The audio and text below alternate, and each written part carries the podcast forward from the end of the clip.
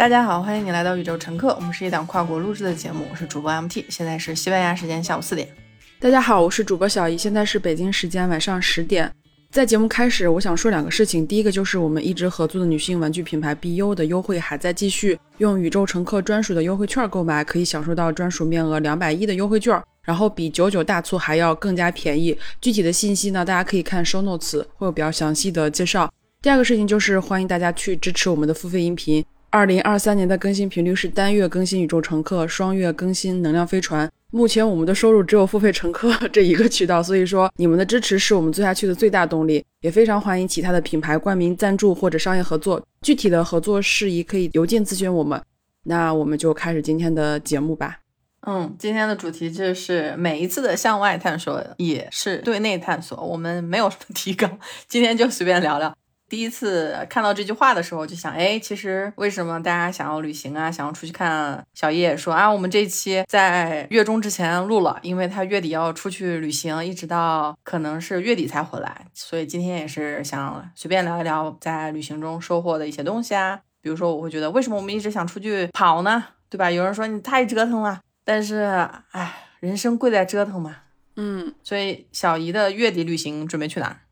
是这样的，这个事情我在播客里跟大家提过很多次，是因为我中了一个香港的机票，所以那个机票呢，它就是免费的，就是免费的东西，它就已经白给你了，所以这个就是一个非常非常被动，但是还挺开心的一个旅行，就是去香港，然后顺便可能会去一下泰国，因为我没有去过泰国，而且泰国的花费或者是它的在吃上或者在玩上，我觉得还是一个非常非常实惠而且非常非常便宜的一个地方。香港我大概去过五次了。尤其是今年，我看了一下那个酒店，比如说我之前住的酒店，大概一千多块钱，现在已经涨到两千多了。所以我觉得啊，香港可能有点太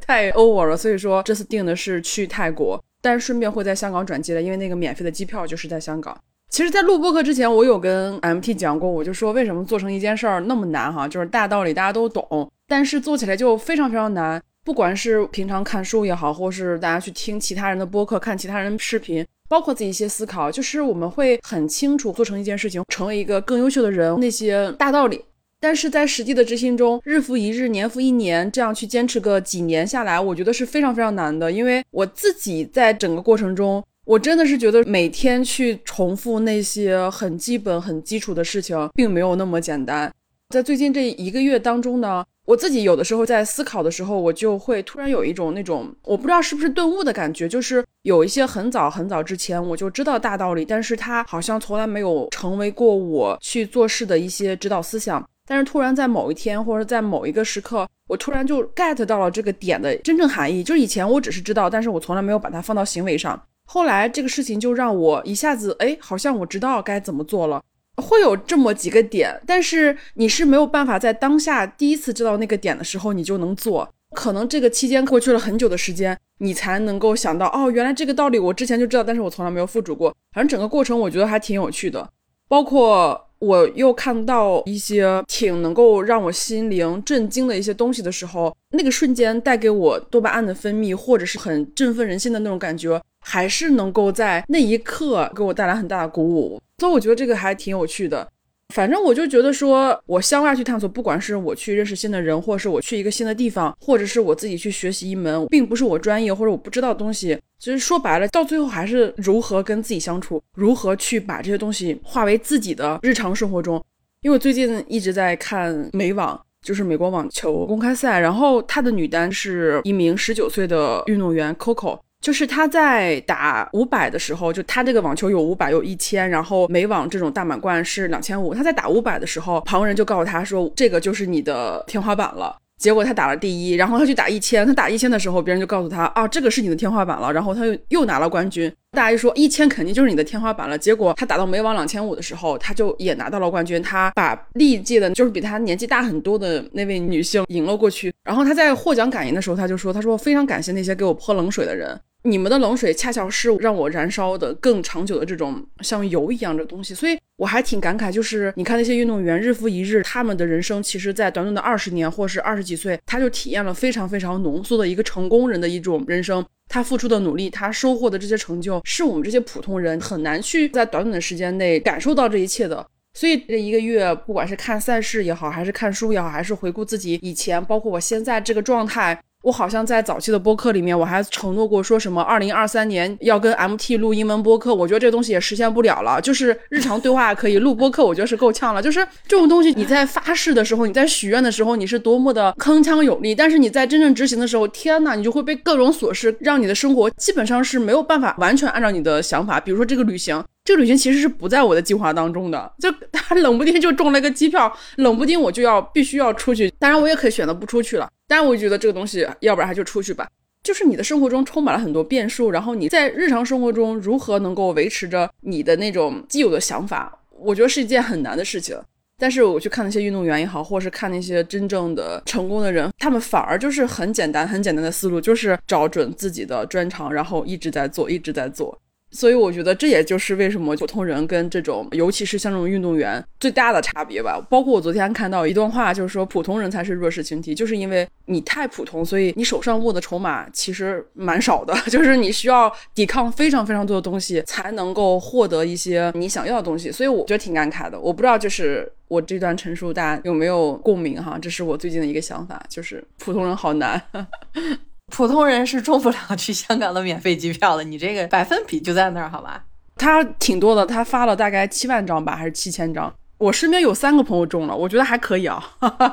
哎呀，这这好事怎么又没摊到我身上？机票都挺贵的，而且现在大家买机票一定要小心，有的时候不带行李。上飞机的时候，我还是提前买的行李额度，手提行李都不算，二十寸的箱子都要另外加钱。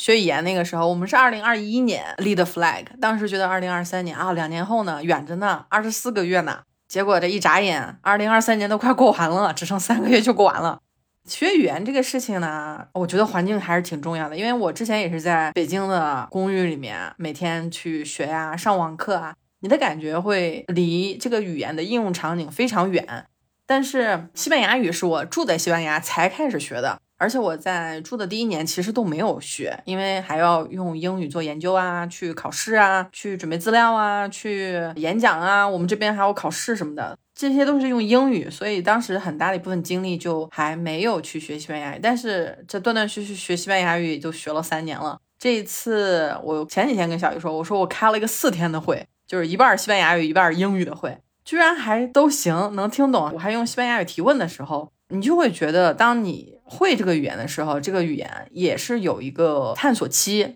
你刚开始跟这个语言刚接触的时候，你肯定觉得特别难。我还记得当时咱们在伦敦吃饭的时候，我介绍我的英国朋友给你，你还总让我，哎，你帮我翻译翻译。但是呢，你现在肯定是普通的对话是没有问题，但是想要更流畅的录播课，那是另外一个阶段。我们今天的主题就是每一次的向外探索也是对内探索。我有之前的感觉就是旅行是一个整块的东西，但是我最近才意识到，哦，原来旅行有三个阶段，就是旅行前、旅行中和旅行后。特别是一个比较长块的旅行，它接触到的信息是比较多。特别是像我们早期啊，申请签证，还有我们去看别人的攻略。我知道金字塔下面有很多骗人的这个事情，其实就是看攻略看来的。我知道他进到金字塔区就要开始给你要门票。接着给你领到看骆驼的地方，你不拍照不上去骑骆驼，他就不把门票还给你。他正儿八经身上挂的有证，所以这些信息全都是我提前看攻略看到。结果真的进去以后，你会发现，首先是带着工作证的那个工作人员真的很唬人，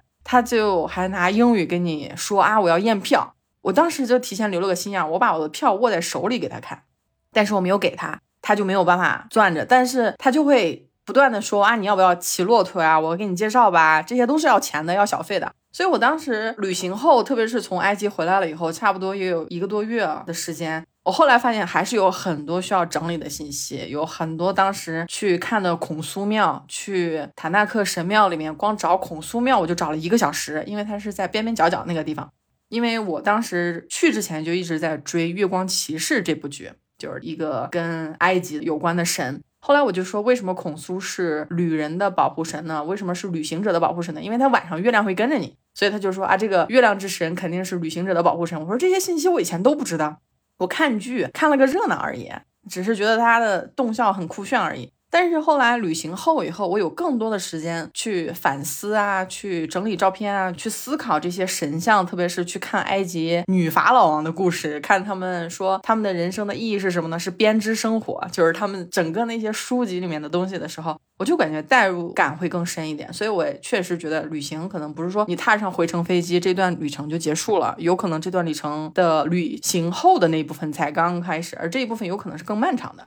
嗯。其实说这个，我还有点感慨，就是这应该算我三年疫情之后第一次出去旅行。说实话，我最开始其实不是订的泰国，我最开始订的是菲律宾。我也在节目跟大家讲过，我说我要去菲律宾，想学潜水。但是各种原因吧，我没有跟 MT 讲，是因为我们家小狗最近得了癌症，就是它的身体非常差，它随时处在一种死亡的状态。所以说菲律宾我是去不了，因为那个地方需要很长的时间去学那个潜水东西。所以我就说，要不然去趟泰国，因为泰国比较近，泰国也不需要花太多的时间，我可以快速的回到北京，然后来照顾我的小狗。因为我小狗现在这种状态，它是很难长时间超过几天在宠物医院的，或者在宠物寄养的地方。所以这也是人生的一种不确定啊，就是我基本上每年都要面对一次生离死别，不管是跟哪条狗，或者是跟哪个人，或者是跟哪个朋友。反正生活中就变了很多事情，我每次都觉得说啊，这件事情过去之后，那我的生活会不会好起来？结果其实生活就特别会跟你开玩笑，生活总会在定时定期的时候再出一个特别大的 bug，然后让你崩溃。这个事情解决了，你觉得啊，生活要好了，结果又来了一个 bug，然后你就会发现，哦，原来这种无助、失望跟失落其实就是生活的常态，开心也是生活的常态，这些都是你生活的状态，就是总会有无穷无尽的事情来让你解决。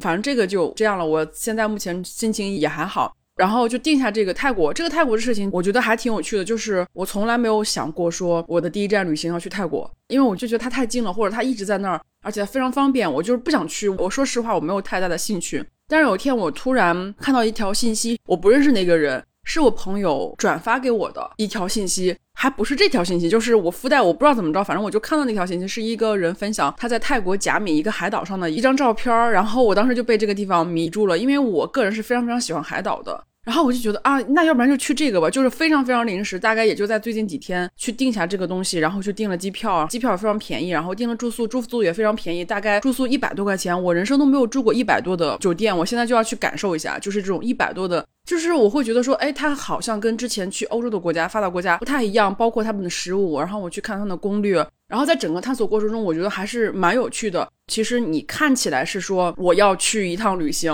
或者我要去到地球上某个地方。但实际上，我再去做这个决定也好，或者是我再去做攻略，我想去干嘛也好，你就是在问你自己，你到底想要什么？你最喜欢的是什么？那最终是不是贾米其实并不重要，而是我去到一个海岛，那个东西就是我内心根植一个地方。那不管是菲律宾也好，还是贾米也好，它就是一个海岛，无非就是两个不同的国家。所以说，在整个过程中，会冥冥注定中。你可能这个选择不是你最初的选择，但是到最后，或者是这件事情结束之后，你会发现，哦，原来它都是有联系的。其实它就是你内心的那个映射嘛，因为你需要你去做这个决定，然后你需要你去过你这些人生，包括比如说小狗的事情，就从最开始我无法接受这个状态，到现在我能够非常非常坦然。我觉得大家收听我们节目的人应该还比较年轻哈。就是我现在每天早上起来第一件事就是要确定我的狗还有没有活着，就是它随时可能死亡，因为它那个肿瘤已经非常大了，它可能某一天突然破掉，或者是突然顶到大脑，它就嗯嘎巴它就没了。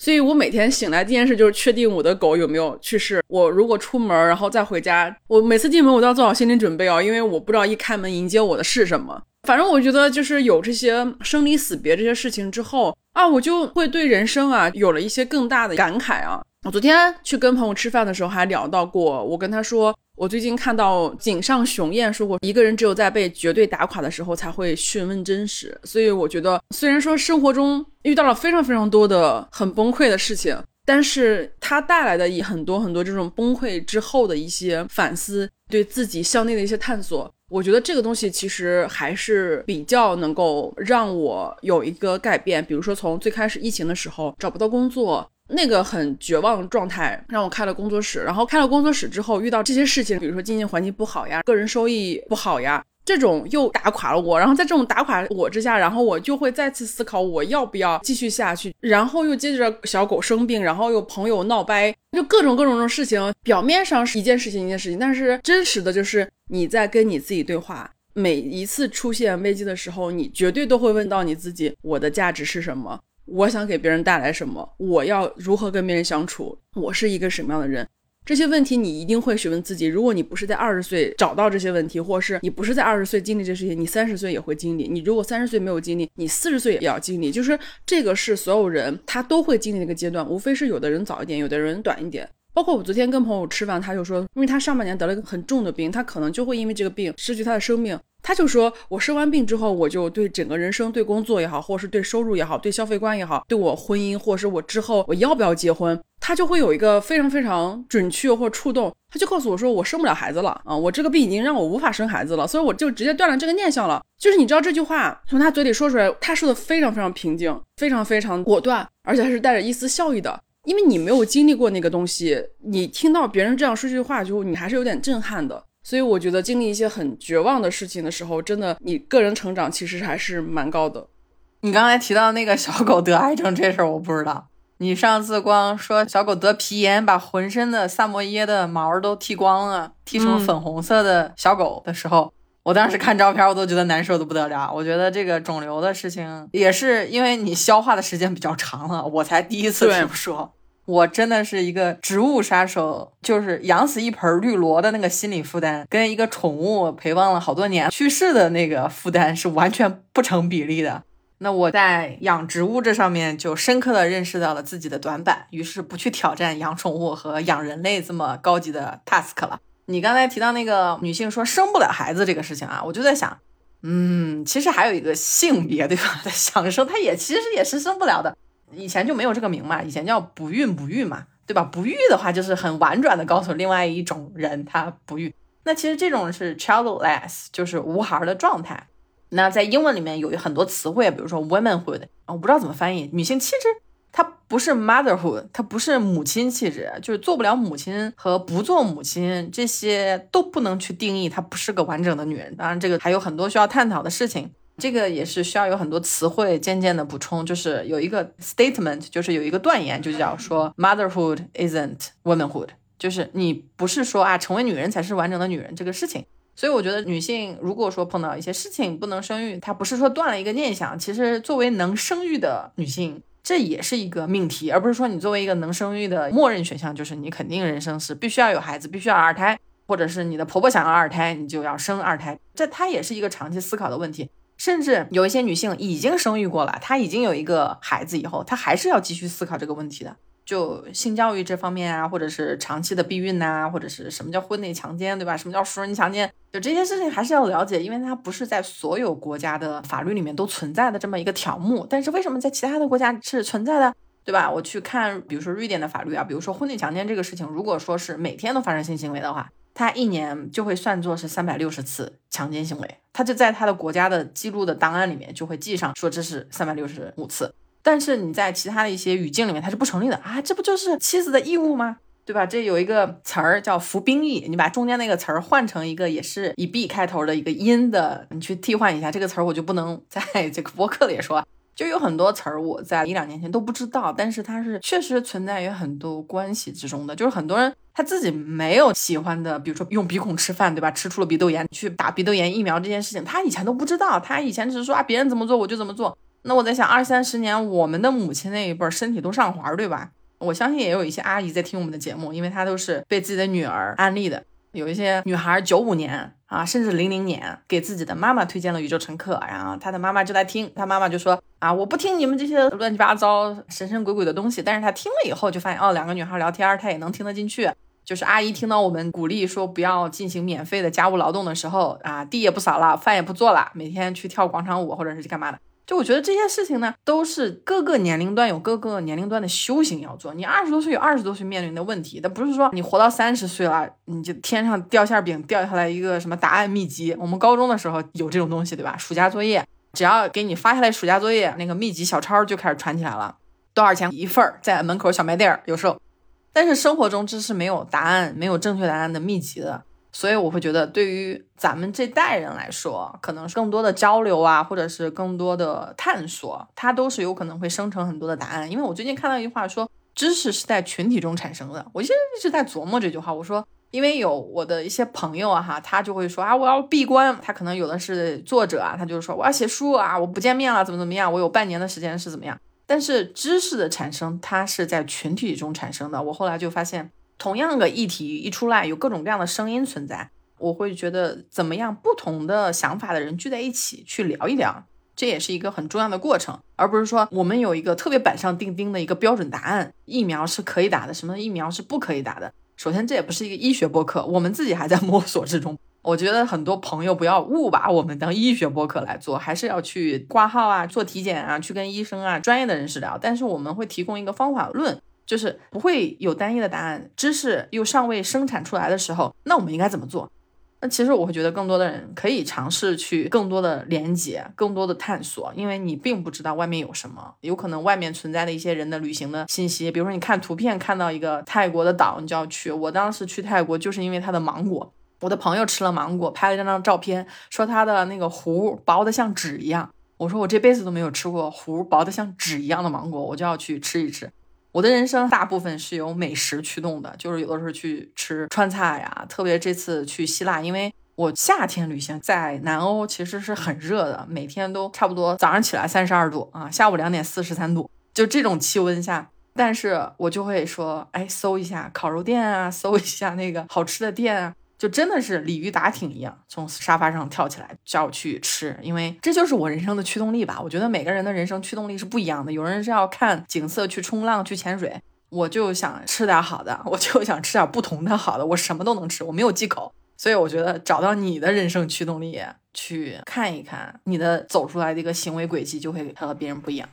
对你说这个，我在最开始我说找到自己的游戏，或者是找到自己的专注力，这个是很重要的。但是因为现在大家获取信息的渠道太多，根本就不是缺知识或者缺信息的时代，而是各种垃圾信息或者是这种泛滥信息太多，导致大家很容易被信息影响的，可能很多信息都帮不上很多忙，结果还反而混淆大家的事情。我觉得就是大家在筛选信息的，或者是在去不管是看什么、听什么时候，一定要自己多留一个心，并不是说所有东西你都需要听，并不是所有的消息对你来说都是有用的。我觉得第一就是大家在探索的时候，最开始就是我什么都听，或者是我什么都去关注一下，后来慢慢慢慢在这个探索过程中，你找到了自己想要的东西，或者你一点一点聚焦到了自己喜欢的东西。但是很多人其实他是没有能力去识别这个信息的。那这也可能是他需要去做的一些命题，或者他自己的一些要渡的劫，或是要做的事情。但是我是觉得说，人是不能偷懒的。如果让我花三个小时去听一本书，那我肯定还不如花三个小时去看一本书，因为我三个小时听书的那个密度跟我看书的密度是完全不一样的。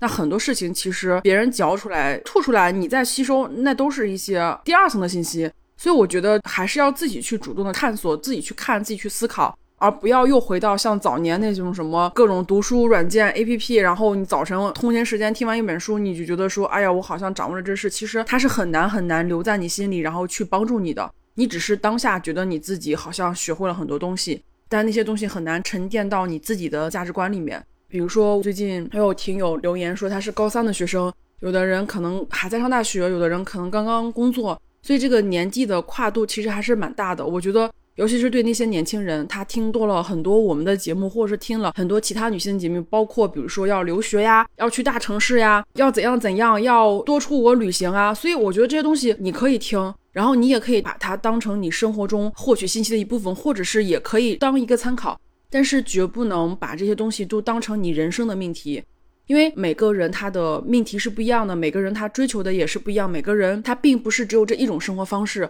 那你不能说，哎呀，我喜欢那个博主，他在国外，我也要去国外；我喜欢博主，他在大城市，我也要去大城市。就是我们是鼓励大家多出去走动走动，多出去看看这个世界。但是，并不是所有人在当下或是在某个时刻听到以后，他就立刻要做，或是他之后努力的目标就是这个。我还是觉得说，去少听、精听，自己多去思考，然后去听那些你认为比较有益的，去提升你自己鉴别知识的这种能力。然后找到你自己想去的一些地方，结合你自己本身的一些条件，你的家庭、你的教育，或者是你整个人的这种社会资源偏向，你自己想要什么生活。打个比方，我觉得我说个很简单、很实际的东西，大家都说北欧女权意识非常的好，然后它要高于南欧或者是西欧这些国家。但是我就问我自己，我真的没有办法去北欧生活，是因为我真的受不了那种阳光非常少，然后下大雨、刮大风这种生活。就是我可以去玩，我可以玩个十天半个月，我觉得啊太棒了。但是你让我长期在那儿生活，我是办不到的。就是我是一个不见太阳会去世的人，所以说说很多东西它并不是说你听到别人说的好的那么简单。你必须要自己去结合你自己的实际情况，比如说 MT 说他喜欢吃，他就想吃很多美食，但是你想想，你让他去北欧生活，他怎么吃呢？你就把他放到德国，他都没法办，对不对？所以他现在在西班牙或怎么着，就是大家要根据你自己的需求。比如说，我再举个例子，就如果你是一个富二代，你在国内靠你爸妈的这种资源，或者是靠你整个家族的这种资源，让你活得非常非常开心，如鱼得水。但是你出国，可能你父母的这种经济财力可以帮你买套房、买套车，但是没有办法撼动国外的这些社会资源。那你会不会觉得说啊，我在国内生活的可能会更加轻松一点，更加愉快一点？那你在国外这些东西，当你周边的资源没有办法去撼动的时候，那你是不是也会觉得说力不从心？我觉得每个人的状态是不一样的，有的人他可以，有的人他不可以。所以说，大家每次都要问问你自己，你想要的是什么，然后你想去的这个地方，你想要这个东西能不能获得，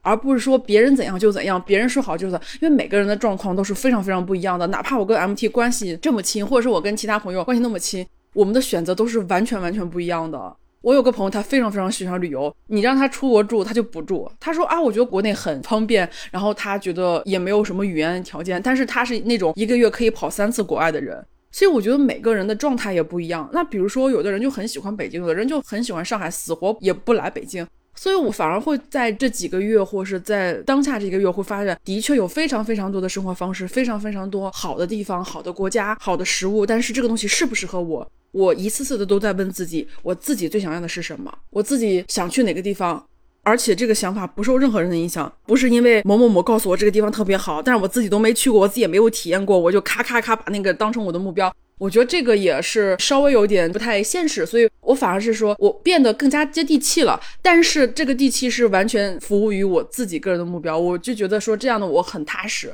我觉得也很有干劲，我对我的未来的目标，或者我对我未来的这些打算，我充满了力量。我觉得说，那就一步一步来，踏踏实实来，不要说，哎，今天我看到这个，这个好，我要去那个；明天我听到那个，啊，那个好，我去那个。你这样是很难找到自己真正喜欢的东西，所以很多东西还是得自己沉下来，自己去探索，自己多去问。你看到那些优秀的人，你看到那些你想成为那些人，那你反过来问问自己，他们身上的那些方法能不能放到你身上？不模仿他的目标，我们就模仿他的做法。所以我觉得这个是我就是这种向内探索，或是一遍遍的问自己的时候，反而会让我没有那么焦虑了。我反而觉得说，哎，我不要再急于去成为某个人，或者成为某个人心里想的那个人。我要做我自己，我哪怕自己做的慢一点，我哪怕自己就是这样，我就在我自己的这个游戏里边，我不管别人的进度，这样我反而更加的舒坦，更加的自在了。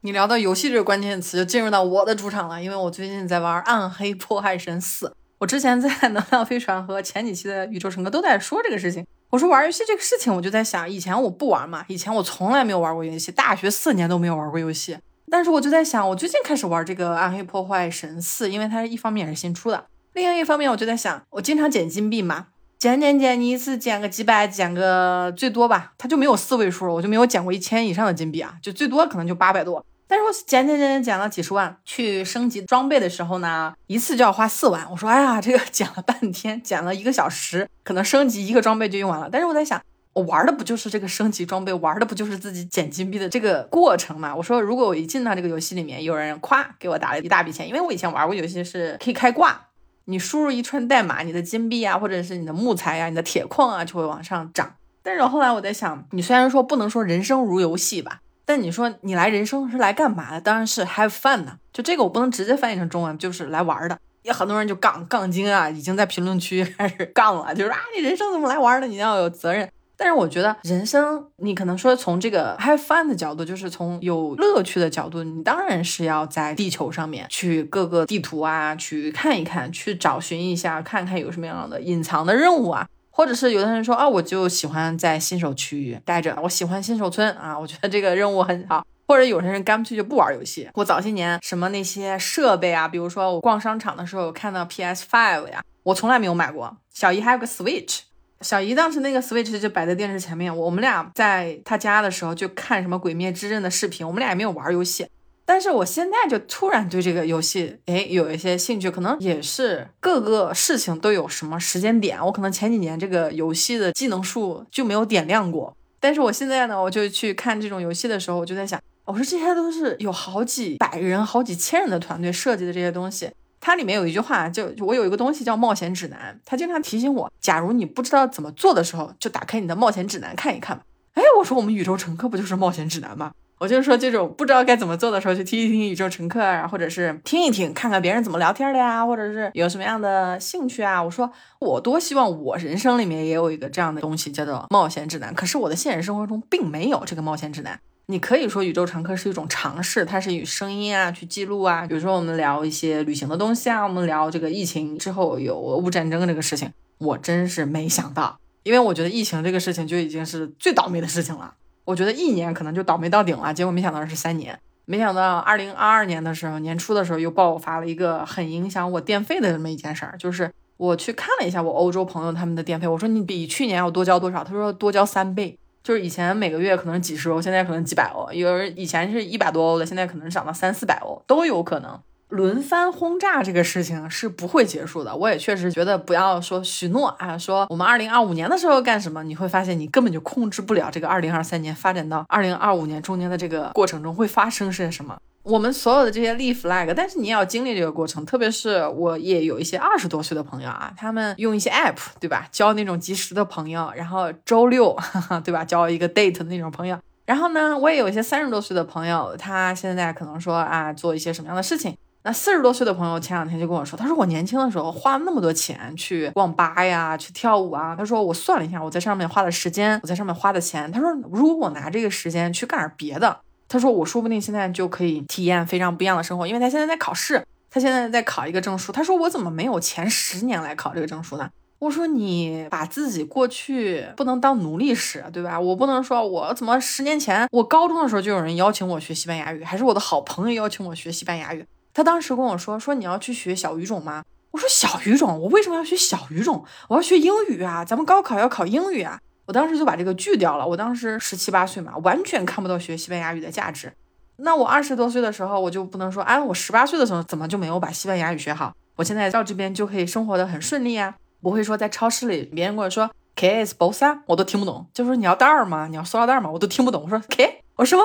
哎呀，刚开始的时候生活真的是很艰难，因为很多地方都不说英语的。但是我在想，你不能把过去的自己当奴隶，然后把自己的现在当主子。说我这个东西想学，但是我应该让我十年前的自己学，就是总是在过去许愿啊，把过去的自己当成一个为今天所准备的。我觉得这三个阶段，就像旅行中、旅行前还有旅行后，那我们生活中也有过去的自己啊、现在自己和未来的自己，你会发现这都是阶段性的。而不能说，我希望我以前没有去过这些地方，没有花过这些钱。我说，如果我现在跟二十多岁的这些朋友说，我说你不要去这些地方，这些都是浪费你的精力，浪费你的时间，你说不定还会感染上什么样的疾病，他也不会听我的。所以我有时候在想，每个人都是有自己的时间线，你提前给他剧透呢，他也会觉得你这人特别扫兴。所以我觉得不要做一个剧透的人吧。你有的时候分享知识是分享知识，但是科学定律第一条，他能知道的前提是他必须得想知道。如果他不想知道，那就再等等，时间总会到来的。对，反正就这个，就像你刚刚你说的，就是我们是没有办法去要求之前的自己做一些事情，就是早知道我怎么怎么，早知道现在我还不如以前怎样的，哪有那么多早知道？你的人生就是有不同的这种时段，然后沉淀下来。如果说我没有之前那些经历，我是没有办法一步一步走到现在的。就说句大实话，如果没有疫情的话，现在的我也不可能是现在这个样子。所以我觉得生活就是一次次这么推动你。然后在推动整个过程中，你如何要求自己？你吸收了哪些信息？你跟哪些人一起玩？然后你去做了什么事情？这些东西都会影响你未来的自己。我我觉得这个是没有办法去质疑的。但是说，如果说你拿到一个现在的事情，然后去问你以前的自己，那个其实是没有办法的。你只能保证说，我今天、我明天的事情，你很难去保证说，我现在做这些东西对以后会怎样。其实都是没有办法预料的。那可能有些人他可以很多年如一日的保持一些观点或是一些价值观，但是我相信在现在这个社会，我们被大量的信息包围，我们被很多很多想法包围，我们不仅会被自己的一些经验或者是成熟度去影响，也会被一些情绪啊，或者是变化无常这种世界的发展环境，包括个人的境遇，也会被这些东西左右。你是很难去定义一个人的人生推动的，就很多事情你控制不住，你能控制住的东西其实也是蛮少的。所以说，在整个人生这种过程中，我其实就会觉得说，还是要稳住啊，就是自己找准自己那个方向盘，稳住自己。包括我会看到，就是咱们听友给我们留言说啊，他在上大学，然后还有很多很多拿不准的事情，然后人生也有很多找不着方向。我当时就想，我天呐，你在上高中高三，我高三的时候在干嘛呢？我高三的时候还在拼命谈恋爱呢，就是也不知道学习的重要性，还在疯狂谈恋爱。就是我当时是没有任何东西告诉我的，所以我现在就是看到这些事情，我就觉得说，哎呀，那就是你现在这种焦虑或者你现在这种迷茫感是每个人都有的，每个人在每个阶段都会有这种感受。但是你当下是不知道的，你只能在事后你会发现，说我之前也说过，要接受不快乐也是生活中的一部分，因为你的生活不可能一直是快乐的。所以说，尤其是最近这三年经历过这种生离死别，然后各种关系崩塌，我就会觉得说，生活里一定是有很多需要独自吞咽的事情。不管是快乐也好，然后委屈也好，破碎啊，痛苦啊，还有一些事情啊、故事啊，这种大道理啊，你都得自己吞下。那就像你吃药一样，这种吞下。你很多时候你不可能去跟朋友分享。就比如说我家狗得癌症这个事情，我怎么跟别人分享？因为我每次一说，我都要哭出来了。就是我自己都很难去面对这个事情，我是很难去跟朋友突然说，哎，我狗得癌症了，我好难受。因为我觉得这东西解决不了任何问题，然后在当下这个情绪，好像也没有必要去分享。那生活中是一定有很多这种独自吞咽的事情，我们要承认这件事情，而不是说每次当这种事情来临的时候，你去抱怨自己，哎呀，好糟糕呀，好像抱怨自己，我的生活怎么这么苦？其实不是的，每个人都是这样，只不过每个人经历的事情不一样而已。其实我看体育比赛会给我感受很大了，就这种体育竞技，尤其是像这种网球或者足球的，你去整个比赛看下来，那种紧张感，赢了之后那种兴奋感，包括你会替第二名委屈，然后那种失落感。真的是我感觉能够体验到一种很浓缩的这种人生的历练，所以我非常非常喜欢看打比赛。就是每次看完打比赛，我自己都会有一种，就是有一个特别的特殊的状态，能够让我感悟很多事情。就是好像啊，看完这个比赛，我中间这种感受能够把我之前看过那些东西能够串联起来，然后形成一个顿悟。反正我每次看比赛都这样，就会让我有很多很多想法。我还挺期待人生中这种不灵不灵这种时刻，它就能让我自己在自己的人生轨道上再往前使劲跳一下。其实看书看很多了，但是那些东西你不经历，或是你人生中没有那些经验，它是不可能在你脑区里面亮灯的，它永远都会沉淀在那里，直到你人生用到了那个坎，哎，你之前看过那东西，它就叭一下就把灯亮开，就告诉你说，哎，它这事情就连上了。所以说，找准自己的目标，然后在自己想要的那种方向上去探索，你的人生可能会没有那么多那么多着急，然后不会那么卷。哎，我对我最近还有改变，就是我现在已经很少很少跟别人对比了。以前鬼知道我有多么通过别人的成功来贬低我自己，我现在反而会觉得好很多了。我觉得 别人过得好，别人过得坏跟我没有任何关系，我只需要把自己调节好就好。就是这个事情很简单，对不对？但是我其实是用了很久很久才不去跟别人比较，因为我总觉得自己过得好差劲啊！我真的觉得自己过得很差劲，就是我说这话，我都觉得可能会有人打死我。但是就是因为我不去跟别人比较，我怎么会觉得自己差劲呢？所以说我现在放弃跟别人比较。我只要保证我今天吃得好、睡得好、开开心心的就好了，这个已经是我人生三大难题了。所以我觉得，反正就最近这些感慨吧，这些很简单的大道理，现在才知道，但是我也没有觉得它有多晚，反正觉得嗯刚刚好，他就是这个时刻到来了，经历这些事情，他自然而然也就到来了。而且我最近还去了趟法院，天呐，人生第一次去跟法官聊天。啊，天呐！这我就要告诉你，这人生中太多有趣的事情了。怎么去法院了呢？哎呀，去年那个赌狗的事件嘛，然后要开庭了，要各种材料备份呀，然后开庭之前，法官要去跟你再去核对，然后去跟你核实你的诉求，然后各种信息吧，然后再告诉你开庭之前跟开庭之后的一些流程。就比较麻烦，而且还是一个去刑厅，因为它是一个刑事法案嘛，刑事附带民事，然后啊巴拉巴拉各种的，然后人生也体验了一次写诉状书、搜集证据、打印，然后摁手指印，然后去法院啊！我告诉你，真的这半年，最近这一年发生这事情哦，真的太让人崩溃。哎，不是崩溃吧，就是当时发生的时候很崩溃。我现在回想起这些事情，其实也就都过去了，在当下是很崩溃，但是事后想想，我就觉得啊，天呐，人生真的就跟玩游戏一样。哇，各种关卡你都不知道你之后会遇到什么，我真的是觉得说啊，老天够了吧，你对我已经够折磨的了吧，停停吧。结果没停几个月，咔一下又来一个事儿，啊，真是一茬接一茬的。嗯，我觉得挺好玩的。嗯，我觉得像你刚刚提的那个游戏，也是说意料不到吧，意料之外，玩的就是猜不透。因为我之前不玩游戏的原因是，玩的就是一个心跳，玩的就是一个心跳。我告诉你，因为我就是以前对游戏有成见，我觉得啊，游戏不就是闯关、打 boss、拿金币、救公主嘛，就还是以前马里奥那套嘛，就是对他心里中是有排斥的。你看不上排斥了很多年，我以前是排斥的，就不是说看不上他，就是单纯的觉得他根本就不是我一个世界的。我看到别人就玩游戏啊，我就觉得呃，行吧，反正他们投资游戏的那个设备，你知道这个钱就海了去了。就看你是哪个圈子的，就是比如说，它各个公司都有屏蔽政策，就是自己的平台呢开发的游戏，你换一个平台还玩不了，你得重新买，哪怕是同一个游戏，你换一个平台就得重新买，所以它不同的平台之间是有隔阂的，那就又变成了隔行如隔山。所以我当时对游戏这个东西呢，是下意识的把自己过往的知识套在了现实，但是没想到二零二三年的发展，它有很多人参与到这个游戏行业以后，你会发现这个行业在渐渐改观。因为我之前看过一本书，叫《游戏改变世界》，那本书我看完了都没有鼓励我去玩游戏，因为他把这个游戏和教育结合起来。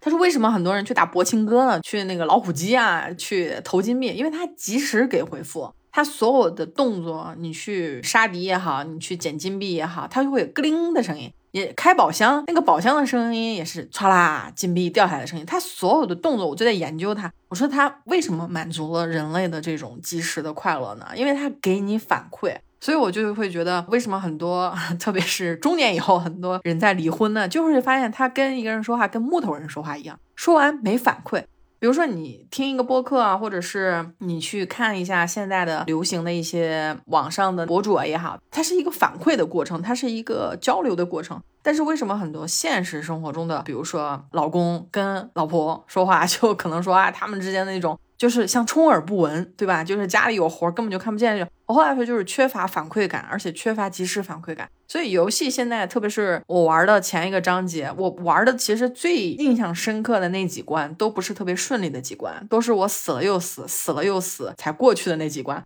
而且我之所以挂掉的原因，是因为有人背叛我，我帮助的一个角色。他到后面就把我直接献祭给大魔王了。我当时说，哎，这个以前的游戏我怎么就没有玩？因为以前的那种 NPC 他都会帮助你嘛。但是现在的游戏设计的这种剧情，它居然还会让你领悟到背叛。我说他就不怕这种负面的情绪会让玩家不再玩它吗？我自己在体验这个游戏的过程中，我说啊，他以前不都是要用金币给我反馈啊，让我捡到宝贝、传奇装备才会吸引我更去玩吗？但是我后来发现，他是其实是在用苦难和背叛来吸引我。这种打死我的状态，屏幕上面就是 You're dead，你已经死了。然后我整个人就会变成一个魂魄飘在上面，我还要等十秒钟才可以再积一点复活。但是反而是这种困难加深了我的游戏的好玩之处，因为我被大魔王打死以后，我就接着去村里充血，充血以后再冲向刚才我的，他会在地图上标一个地方叫我的墓碑。我心想，我在看到这些设计的时候，我说这些游戏设计者，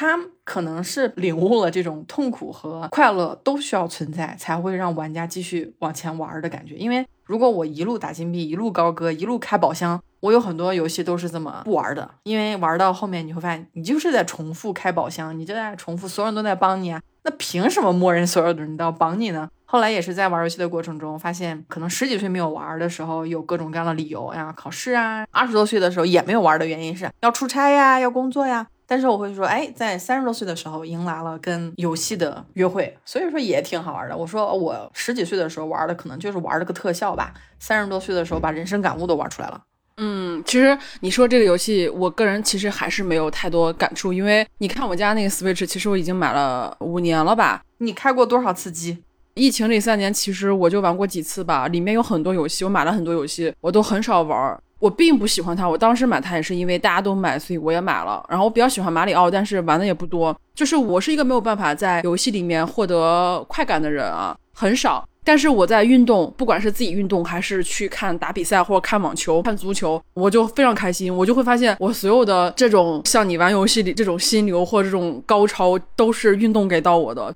这个东西我不知道是谁给我写在我的基因里面了，反正我就看到这个东西，我就特别兴奋。哎呦天呐，我也承认说，哎，游戏这些事情我就不玩了，因为这不是我的游戏，这不是我的点，不是我的嗨点。然后我终于找到了我人生的嗨点，就是看比赛，然后我去运动，就是去看这种很浓缩整个过程中，我就非常非常兴奋。比如说你这个游戏是你亲自去玩，然后我看这个比赛就是他们游戏者本身在现实生活中打游戏，所以我觉得其实它表现形式是不一样，但是它的内核是一样的。就是在这个过程中，让我体验到了非常非常多非常大的刺激感，这一点也是挺有意思的。就是哎，三十多岁竟然喜欢看球了。包括马上中网开始中国的网球赛，其实它也就算五百或一千吧，并不是那么高级别，但是请来了现在世界上排名前十的选手，因为中网给的钱实在是太多了，所以大部分的选手也会来中国打比赛。所以说十月份的话，因为有朋友是做这个的，所以还可以沾朋友的光去看一下。我前几天在那个视频软件上看那些人，就可以在北京看到他们。所以我还是非常非常兴奋的，我要去一个专门的、专业的、高级的网球场去看他们近距离的打网球，我自己非常非常兴奋，这个就是我的嗨点。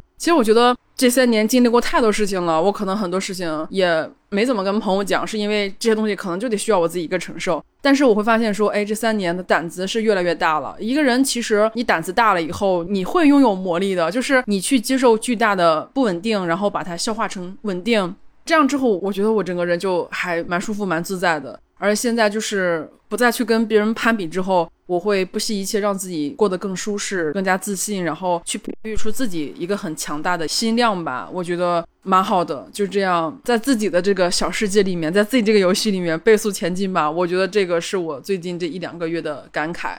节目差不多到最后了，我就希望大家可以支持宇宙乘客，支持我们的付费，因为啊，你们要是不支持，那我们这节目可能也就嗯，不知道什么时候就停了。对，这个就是属于外部驱动还是内部驱动的问题了。一开始我们录了一两年，其实都没有做付费嘛。我其实觉得就是看缘分，我看他需要吧，他需要他就过来买。我是那种掌柜的，就是在屋里面在后台玩游戏的那种掌柜，前台吆喝的。我们有两个掌柜。嗯，对，反正 M T 是他在后台要，反正我是那种说我看不到什么收益，我就开始会问，因为刚开始一两年肯定是为爱发电的嘛。那现在我就觉得，呃，爱快耗尽了，就嗯，行，那就今天就先录到这里嘛，谢谢大家的收听，嗯嗯，那就下期节目再见，拜拜，拜拜。你忘了划过伤口的冷风，嘿，你醒了。不痛不痒，就算过了一生。为你，为什么看见雪飘落就会想唱歌？为什么在放手时刻眼泪会掉落？一个一个走过，一个一个错过，一遍一遍来过，一次一次放过，一声一声笑。着一声一声吼着，一幕一幕闪着刺痛我，因为享受着它的灿烂，因为忍受着它的腐烂。